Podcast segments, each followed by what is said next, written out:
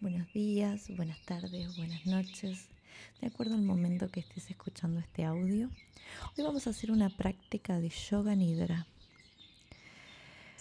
Vamos a relajar nuestro cuerpo para que se repare, para que se entregue. Pero como es posible que ya hayas hecho otras, ya sabes cómo relajar el cuerpo.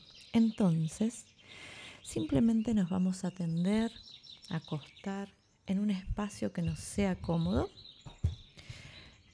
y nos vamos a quedar ahí. Vamos a dejar que nuestro cuerpo descanse, acomodando bien el cuerpo, haciendo todos los movimientos que sean necesarios en este momento. Desperezarme, estirarme, mover mi cuello, apretar mis manos, lo que yo sienta que en este momento es lo indicado. Y una vez que lo acomodo ahí, voy a comenzar a dejarlo. Palmas de las manos hacia arriba, mentón suavemente hacia el pecho. Chequeo que si la zona de la cintura o la lumbar está como muy corvada, puedo colocar un almohadón bastante alto debajo de mis rodillas para que esto me permita que al elevar las rodillas se baje la zona lumbar. Y ahora lo que vamos a hacer es comenzar a que las piernas caigan hacia los laterales, los pies caen, entonces se abren un poquito esas piernas, los dorsos de las manos están apoyados. Y voy a inhalar profundo. Exhalo todo por boca esta vez. Lo hago dos veces más. Inhalo profundo. Exhalo.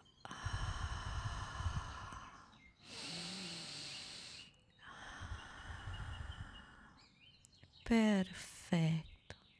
Y ahora voy a inhalar y al inhalar voy a apretar todo mi cuerpo, mis pies, mis piernas, mis puños, aprieto toda mi cara, la arrugo por completo, aprieto mis ojos, mis dientes y al exhalar la suelto. Inhalo, aprieto, retengo con aire apretando, exhalo, suelto. Inhalo, aprieto exhalo, suelto. Y ahora, una vez más, inhalo, aprieto y retengo con aire lo que más puedo. Exhalo, suelto.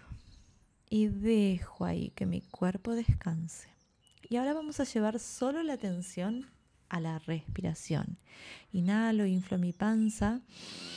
Sigo inhalando. Inhalo un poco más. Parece que exploto retengo con aire, retengo, retengo, exhalo despacito. Inhalo, inhalo un poco más, inhalo un poco más, retengo con aire, retengo, retengo, exhalo suavecito. Última vez, inhalo. Un poco más. Un poco más. Un poco más. Exhalo. Despacito. Y ahora sí. Decido conscientemente dejar mi cuerpo en la postura de sabásana. Palmas de las manos hacia arriba, piernas suavemente entreabiertas. Y ahora sí, lo que voy a hacer es comenzar a ir hacia mi mente, hacia un mundo de fantasías, que no es más que la ilusión que vivo en otros formatos. Vamos a imaginar que nos vamos del cuerpo, de ese lugar en el cual la vida nos va llamando a que salgamos de ese espacio. Vamos saliendo del cuerpo, vemos todo el ambiente donde está ese espacio. Empezamos a ver la casa o el departamento, el barrio o la zona, la provincia, el país, el continente. Y me voy hacia las nubes. Y ahí en las nubes Mi piso es de nubes, pero no se hunde. Veo muchas puertas de nubes. Estoy en el mundo de los cuentos. Estoy en la puerta de los cuentos. Y hay muchas puertas con distintos nombres. Y voy a ir eligiendo. Primero las voy a leer.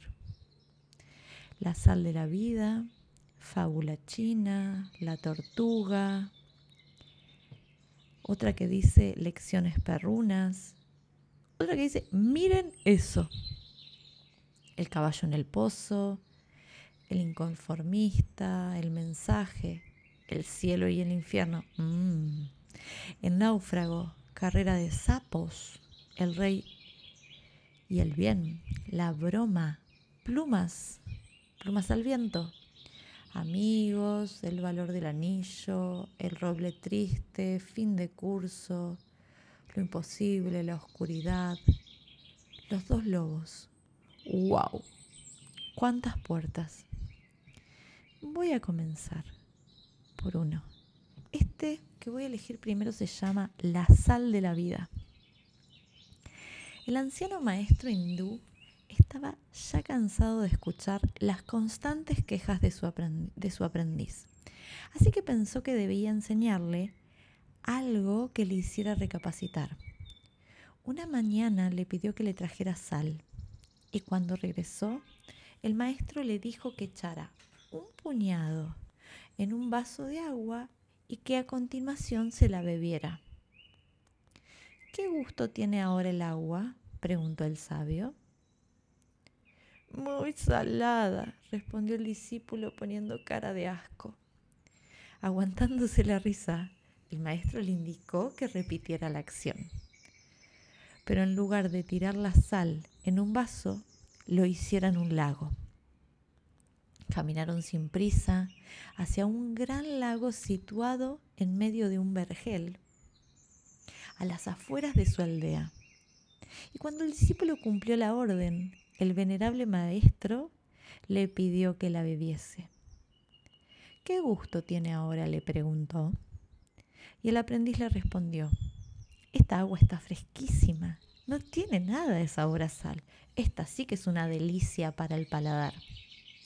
Entonces el maestro, tomándole las manos a su discípulo, le dijo, el dolor de la vida es pura sal. Siempre hay la misma cantidad. Sin embargo, su sabor depende del recipiente que contiene la pena.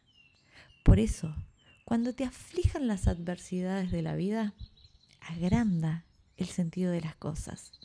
Deja de ser un vaso y conviértete en un lago. Y salgo de esa puerta y voy a otra que me llama la atención que se llama la tortuga. Vivían dos garzas y una tortuga en un lago. Cuando de, día las garzas iban a cazar, la tortuga se quedaba cuidando de su hogar. Sin embargo, con el paso del tiempo, el lago en el que vivían se fue secando.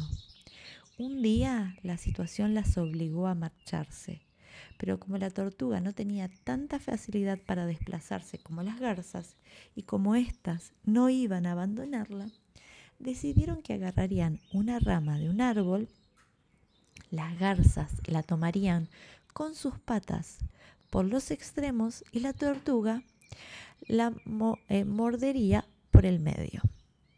Buscaban otro lago donde poder vivir. En el camino pasaron por una ciudad y la gente que las veía pasar hacían comentarios sobre lo inteligente que era esa tortuga por haber conseguido tal transporte. Rumoreaban que sería una tortuga muy importante o la reina de todas las tortugas. A la tortuga le encantaba escuchar tantos halagos. Pero de repente pasaron sobre una pareja de campesinos que comentaron, Qué listas estas dos garzas que trasladaban a esa tortuga para poder comérsela. La tortuga rabió tanto que no pudo evitar abrir la boca para decirles algo a la pareja de campesinos. Así cayó y se estrelló contra el suelo. El sabio, dice el maestro Zen, recibe con indiferencia el halago y el desprecio. Nuestra paz, nuestro destino está en nuestras manos.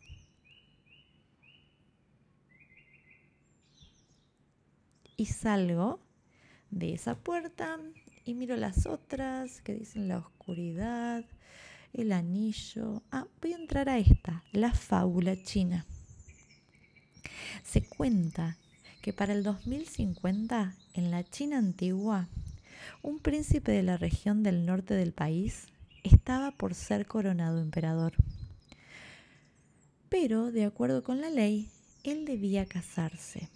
Sabiendo esto, decidió hacer una competencia entre las muchachas de la corte para ver quién sería digna de su propuesta. Al día siguiente, el príncipe anunció que recibiría en una celebración especial a todas las pretendientes y lanzaría un desafío. Una anciana que servía en el palacio hacía muchos años escuchó los comentarios sobre los preparativos. Sintió una leve, una leve tristeza porque sabía que su joven hija tenía un sentimiento profundo de amor por el príncipe. Al llegar a la casa y contar los hechos a los jóvenes y a la joven, se asombró al saber que ella quería ir a la celebración. Sin poder creerlo, le preguntó, Hija mía, ¿pero qué vas a hacer ahí? Todas las muchachas más bellas y ricas de la, ricas de la corte estarán allí. Sácate esa idea insensata de la cabeza. Sé que debes estar disfrutando, pero no hagas que el sufrimiento se vuelva locura. Y la hija respondió, no, querida madre, no estoy sufriendo y tampoco estoy loca. Yo sé que es difícil ser escogida, pero es mi oportunidad de estar por lo menos por algunos momentos cerca del príncipe. Eso ya me hará feliz. Por la noche la joven llegó al palacio y allí estaban todas las muchachas más bellas, con sus más bellas ropas, con las bellas joyas y con las más determinadas intenciones. Entonces, finalmente el príncipe anunció el desafío. Dará a cada una de ustedes una semilla. Aquella que me traiga la flor más bella, dentro de seis meses será escogida por mi esposa y futura emperatriz de China. La propuesta del príncipe seguía las tradiciones de aquel eh, pueblo que valoraba mucho la especialidad de cultivar algo, sean costumbres, amistades, relaciones, etc. El tiempo pasó y la dulce joven, como no tenía mucha habilidad en las artes de jardinería, cuidaba con mucha paciencia y ternura de su semilla, pues sabía que si la belleza de la flor surgía como su amor, no tendría que preocuparse por el resultado. Pasaron tres meses y nada brotó. La joven intentó todos los métodos que conocía, pero nada había nacido día tras día, veía más lejos su sueño, pero su amor era tan profundo.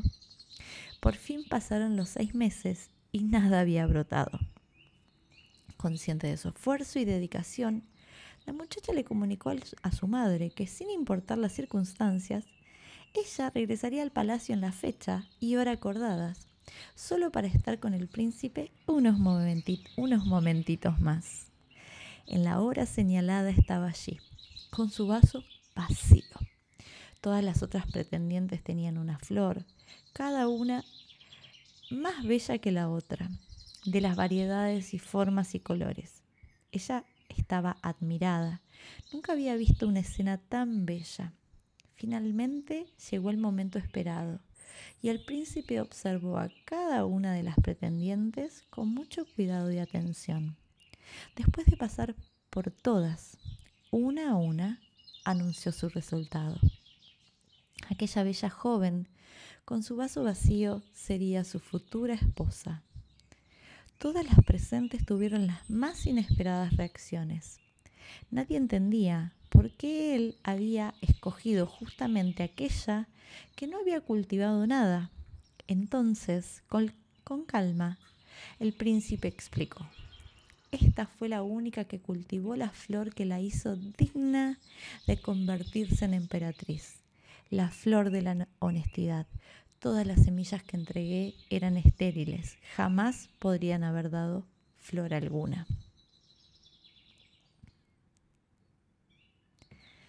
Y ahora sí, salgo de ahí con una sonrisa en mi rostro y me voy a ir hacia otra puerta.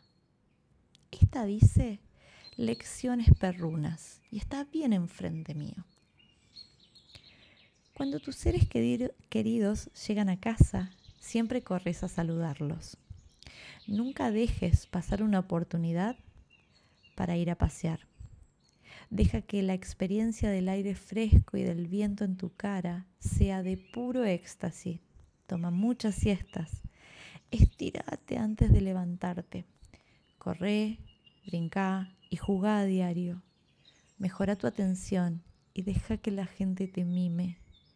Evita morder cuando un simple gruñido sería suficiente en días, en días cálidos.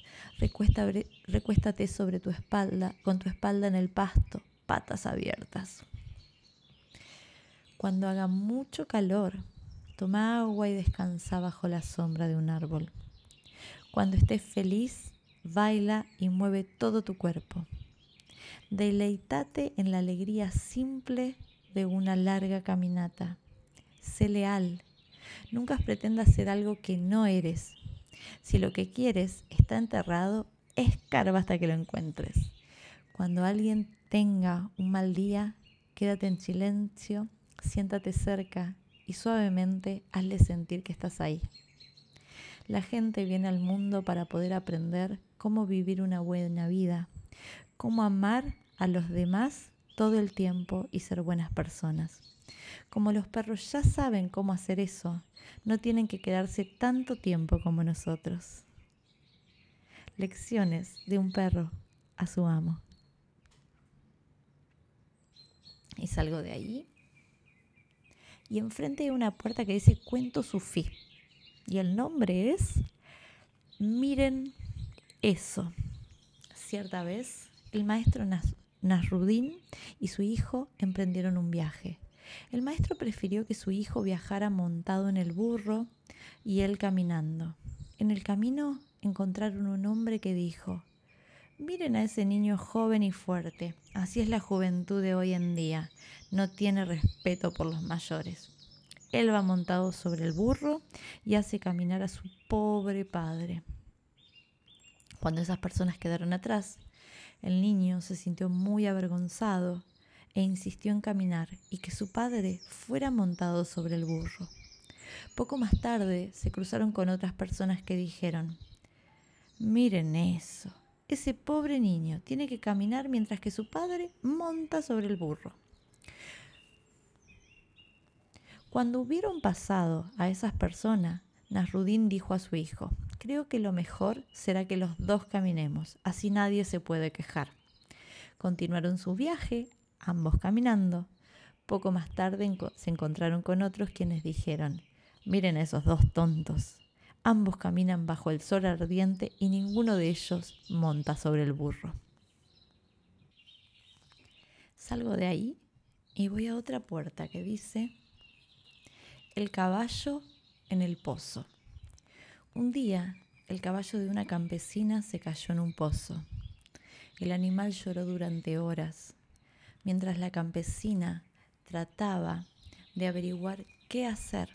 Finalmente decidió que el animal ya estaba viejo, el pozo estaba seco y necesitaba ser tapado de todas formas y que realmente no valía la pena sacar al caballo. Invitó a todos sus vecinos para que le ayudaran. Tomaron una pala y empezaron a tirar tierra al pozo. El caballo se dio cuenta de lo que estaba pasando y lloró horriblemente. Después, para sorpresa de todos, se tranquilizó. Luego de unas cuantas paladas de tierra, la campesina miró al fondo del pozo y se sorprendió con lo que vio.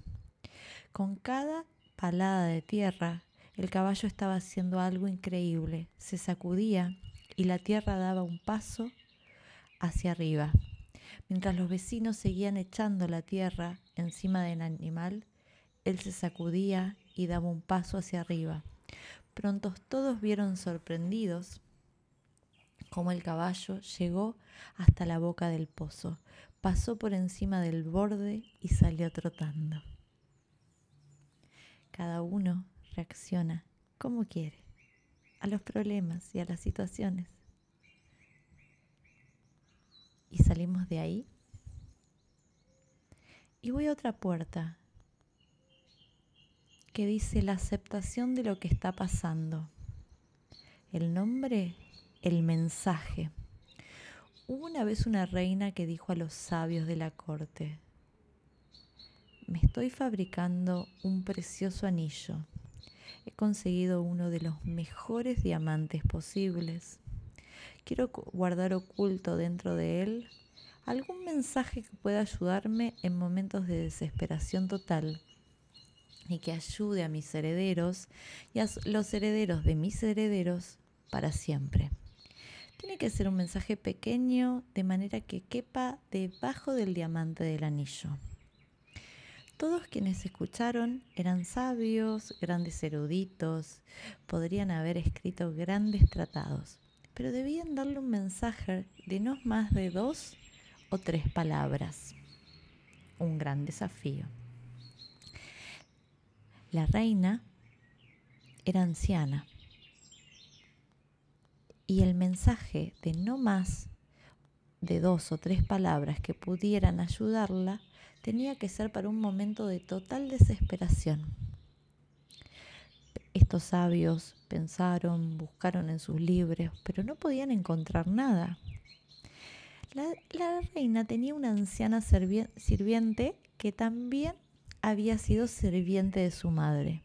La madre de la reina murió pronto y esta sirviente cuidó de, de ella. Por tanto, la trataba como si fuera su familia. La reina sentía un inmenso respeto por ella, de modo que también le consultó. Y ésta le dijo, no, reina, no soy una sabia ni una erudita, pero conozco el mensaje. Durante mi larga vida en el palacio, me he encontrado con todo tipo de gente y en una ocasión me encontré con un sabio. Era invitado de su madre y yo estuve a su servicio. Cuando se iban, como gesto de agradecimiento, me dijo este mensaje. La anciana lo escribió en un diminuto papel, lo dobló y se lo dio a la reina diciendo, pero no lo leas, mantélo escondido en el anillo.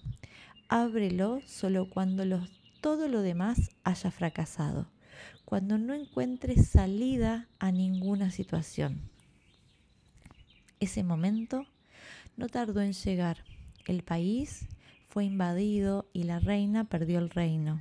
Estaba huyendo en su caballo para salvar la vida y sus enemigos la perseguían. Estaba sola y los que la perseguían eran numerosos. Llegó a un lugar donde el camino se acababa la única salida era un precipicio y un profundo valle. Caer por él sería el fin. Y no podía volver porque el enemigo le cerraba el camino.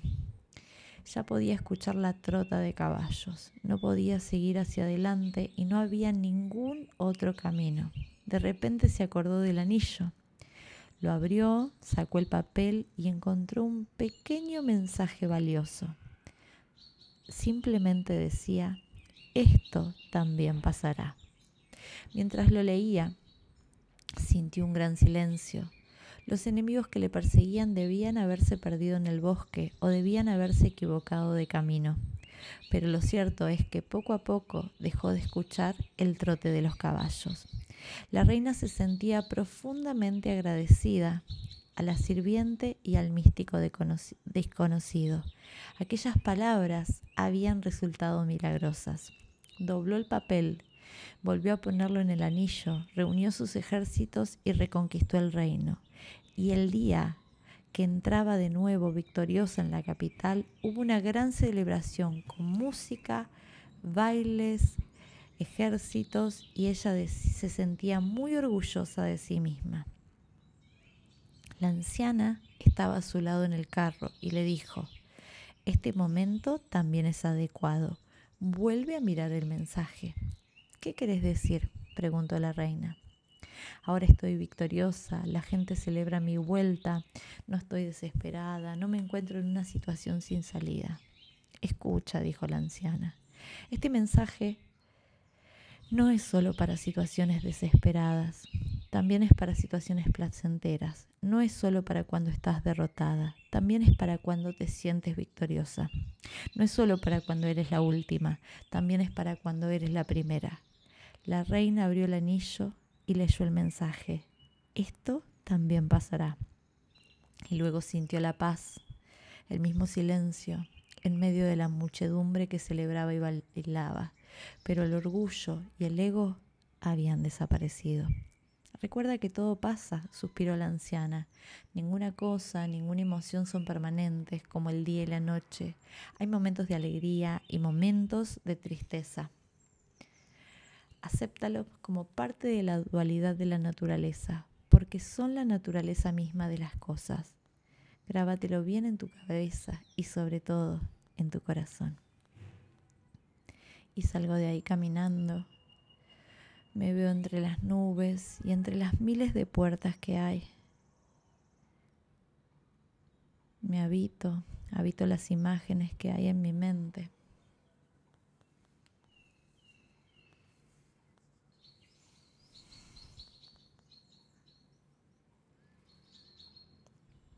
Y decido entrar a otra puerta que dice el inconformista. Había una vez un cortador de piedra que no estaba nada satisfecho consigo mismo y con su posición en la vida. Un día pasó por la casa de un rico mercader. A través del portón abierto vio muchas riquezas y visitas importantes. Qué poderoso debe ser ese mercader pensó el cortador de piedras. Se puso muy envidioso y deseó poder ser como aquel mercader. Para su sorpresa, repetidamente se transformó en mercader, disfrutando más lujos y poder que jamás pudo imaginar. Pero era envidiado y detestado por aquellos de menos riqueza que él. Era un caluroso día de verano y el mercader se sentía muy solo en su despacho. Miró al sol en lo alto, el sol brillaba orgulloso en el cielo, inmutable ante su presencia. Qué poderoso es el sol, pensó. Debería ser el sol. Entonces se transformó en el sol, brillando sobre todo el mundo, abrazando los campos, insultado por los granjeros y trabajadores, pero una enorme nube negra se movió entre él y la tierra, como para que su luz no pudiera brillar sobre los campos. Ahí abajo. Qué poderosa es esa nube de tormenta, pensó. Debería ser una nube. Entonces se convirtió en una nube, inundando los campos y poblados, escuchando de los gritos que todos le proferían pero pronto encontró que era alejada por una fuerza poderosa y se dio cuenta que era el viento. Qué poderoso es, pensó. Desearía ser el viento. Entonces se convirtió en el viento, volando tejas de los techos de las casas, sacando árboles de raíz, temido y odiado por la mayoría. Pero después de un rato arrasó contra algo que no se movía sin importar la fuerza que hiciera soplar. Una enorme roca. Una montaña. Qué poderosa es esa roca, pensó. Quiero ser una roca. Entonces se convirtió en esa gran masa de piedra, más poderosa que cualquier otra cosa del mundo. Pero cuando estaba allí escuchó el sonido de un martillo golpeando un cincel sobre la dura superficie y sintió que lo estaban cambiando. ¿Qué puede ser más poderoso que la roca? pensó. Miró y vio delante de sí la figura del cortador de piedra.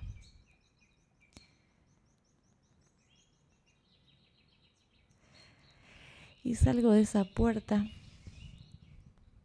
y miro hacia adelante y leo otra que dice, confiemos en la vida. Y el nombre de la puerta es el náufrago. El barco había naufragado y el único sobreviviente que llegó a una isla deshabitada y muy lejana estaba ahí. Este hombre pasaba las horas rezando a Dios con mucha fuerza. Le pedía que lo rescatara de allí. Cada día miraba el horizonte esperando que se le cumpliera su pedido. Triste y cansado de la situación, empezó a construir una pequeña choza con ramas y hojas para poder protegerse y guardar todas las posesiones que tenía. Un día, al regresar luego de buscar comida, encontró que la pequeña choza se estaba quemando y un humo inmenso subía hacia el cielo. Las pocas cosas que tenía las había perdido. Estaba muy desanimado. Muy angustiado le gritó a Dios, pero ¿cómo pudiste hacer esto? ¿Cómo pudiste quitarme lo poco que tenía? Desconsolado y cansado de gritar, llorear y patalear, se quedó dormido sobre la arena. Al día siguiente, muy temprano por la mañana, lo despertó el sonido de un barco que se acercaba a la isla. Habían venido a, rescatarlo. Muy desconcertado el hombre se acercó a la orilla y cuando vio a los marineros le dijo, ¿Cómo sabían que yo estaba aquí? Ellos le contestaron, vimos las señales de humo que hiciste.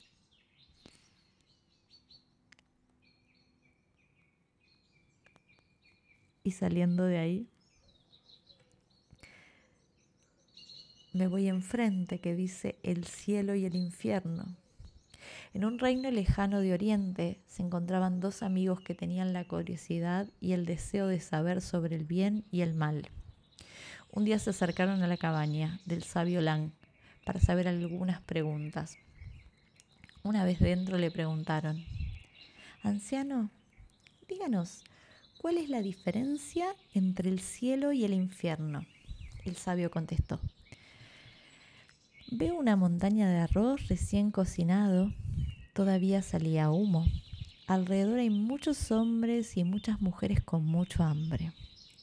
Los palos se utilizan para comer. Son más largos que sus brazos. Por eso, cuando agarran el arroz, no pueden hacerlo, llegar a sus bocas. La ansiedad y la frustración son cada vez más fuertes. Más tarde, el sabio siguió diciendo, Veo también una montaña de arroz recién cocinado. Todavía le sale ese humito. Alrededor hay muchas personas alegres que sonríen con satisfacción. Sus palos son también tan largos que no pueden comerlos, son más largos que sus brazos. Aún así, han decidido darse de comer unos a otros. La felicidad de compartirnos. Y ahora sí, voy a otra puerta que dice, podemos confiar en nuestra propia fuerza. Carrera de sapos. Y hace una vez una carrera de sapos en el país de los sapos.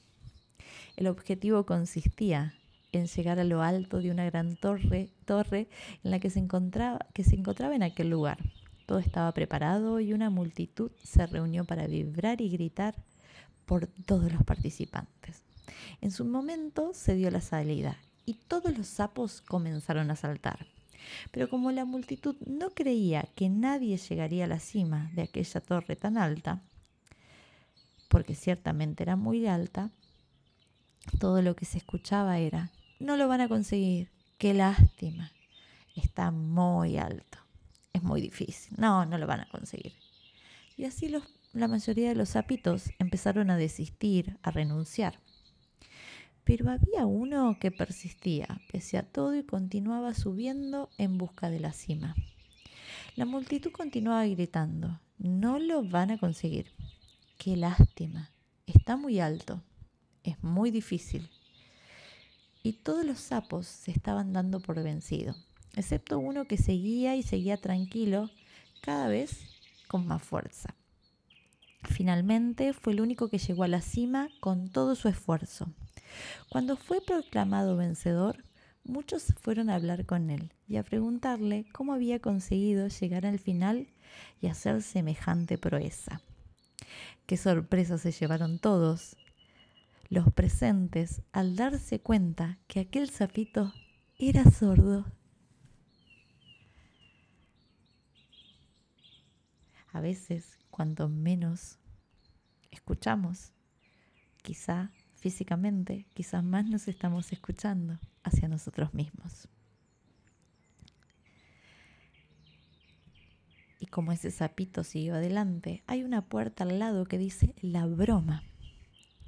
Un día, como otro cualquiera, un hombre entre una multitud de gente se levantó e hizo una broma. Y todos rieron como locos. Al cabo de unos minutos repitió la misma broma y menos gente rió.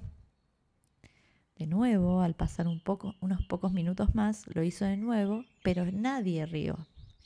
Entonces el hombre sonrió y dijo, no pueden reírse de la misma broma una y otra vez y otra y otra. Pero entonces, ¿por qué continúan llorando por el mismo motivo tantas y tantas veces? Y saliendo de ahí, me voy a una que dice el rey y el bien. Esta puerta es majestuosa. Hace una vez un rey que oyendo la existencia de un sabio lo mandó a traer para que fuera su consejero. Comenzó el rey a llevarlo siempre a su lado y a consultarlo sobre cada acontecimiento de importancia en el reino. El consejo principal del sabio era siempre el mismo. Todo lo que pasa es siempre para bien. No pasó mucho tiempo hasta que el rey se, cansó de escuchar lo mismo una y otra vez. El rey amaba cazar. Un día, mientras cazaba, el rey se dio un tiro en un pie. Presa de su dolor, se volvió a su consejero, siempre a su lado, para pedirle su opinión. el consejero, como siempre, le dijo, todo lo que pasa es siempre para bien. Se sumó su coraje a su dolor y el rey ordenó la prisión para el consejero. Esa noche el rey bajó a la prisión para ver el consejero y le preguntó qué sentía acerca de estar en la cárcel. El consejero respondió como siempre, todo lo que pasa es siempre para bien. Esto solo enfureció más al rey y dejó al sabio en la prisión. Un mes más tarde salió el rey otra vez a cazar pero fue demasiado adelante de sus acompañantes y fue capturado por una tribu. Los nativos lo llevaron a un pueblo para ser sacrificado. Por sus tradiciones solamente las ofrendas perfectas eran aceptadas a los dioses, razón por la cual el rey parecía un espécimen excepcional. Pero el día del sacrificio, cuando los nativos inspeccionaron al rey para llevarlo al sacrificio, descubrieron las cicatrices en su pies y tuvieron que rechazarlo por no estar perfecto. Lo soltaron y se fue como flecha para su reino. Y entonces por fin comprendió lo que siempre le decía su consejero. Todo es siempre para bien. El rey llegó a liberar al consejero y le contó su aventura, a lo que el sabio le dijo, lo ve su majestad, todo sucede para bien. Si usted no me hubiera encarcelado, yo hubiera muerto, ya que estando libre lo habría acompañado como siempre a su cacería, y como yo no tenía imperfecciones, hubiera sido elegido para ser sacrificado.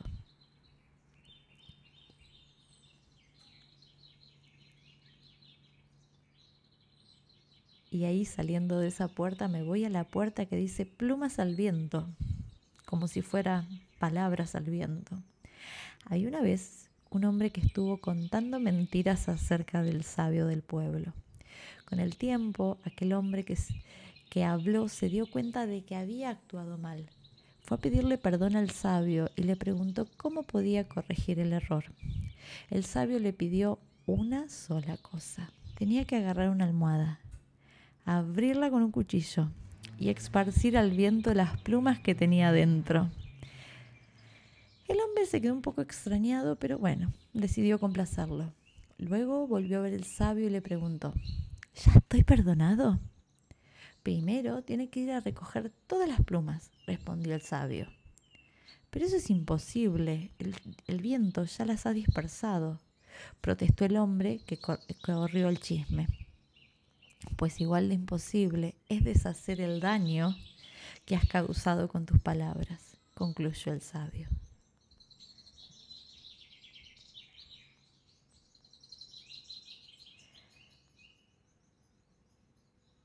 Y ahora sí, me quedo en las imágenes que hay en mi mente por unos instantes. Estoy entre las nubes. Y voy a una última puerta. Hay una que se llama Los Amigos y otra que se llama El Eco. Voy a ir hacia el eco. Un niño y su padre estaban caminando en las montañas de repente. El hijo se cae, se lastima y grita, ¡ay! Para su sorpresa, oye una voz, oye una voz repitiendo en algún lugar de la montaña, ¡ay! Con curiosidad el niño grita, ¿quién está ahí? Y recibe como respuesta, ¿quién está ahí? Enojado por la respuesta del niño grita, ¡cobarde!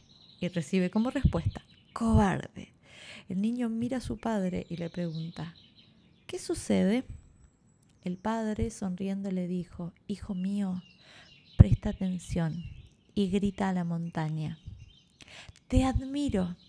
Y la voz le responde, Te admiro. De nuevo el hombre grita, Eres un campeón. Y la voz le responde, Eres un campeón. El niño está asombrado, pero no entiende. El padre le explica, la gente lo llama eco, pero en realidad es la vida. Te devuelve todo lo que decís y todo lo que haces. Nuestra vida es solamente un reflejo de nuestras acciones. Si deseas más amor en el mundo, crea más amor a tu alrededor. Si deseas felicidad, da felicidad a los que te rodean. Si querés una sonrisa en el alma, da una sonrisa del alma de los que conoces. Esta relación se aplica a todos, pero a todos los aspectos de la vida. La vida te da de regreso exactamente aquello que tú le has dado. Tu vida no es una coincidencia, es un reflejo de ti. Si no te gusta lo que recibes de vuelta, revisa muy bien lo que estás dando. Y así nos vamos quedando atentos a lo que damos, a lo que somos, a lo que, a lo que queremos en cada manifestación.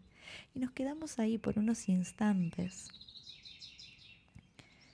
quedándonos en cada puerta o en la puerta que mi mente recuerda en este momento, porque es perfecta y las que no recuerda también lo son. Y ahora sí, podemos quedarnos ahí, en esa postura y volver cuando lo sintamos. Yo simplemente voy a cantar el OM para dar por finalizada esta práctica de hoy. Desde mi lado, desde el tuyo, puede continuar todo el día. Inhalo profundo.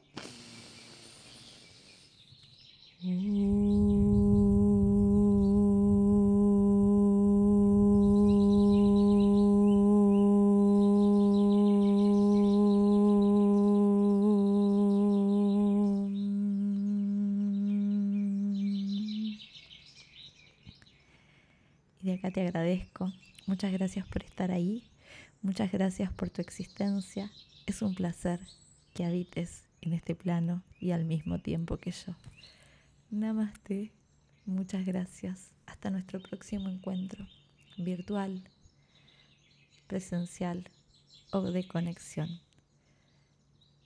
Muchas gracias. Nos amo en esta existencia.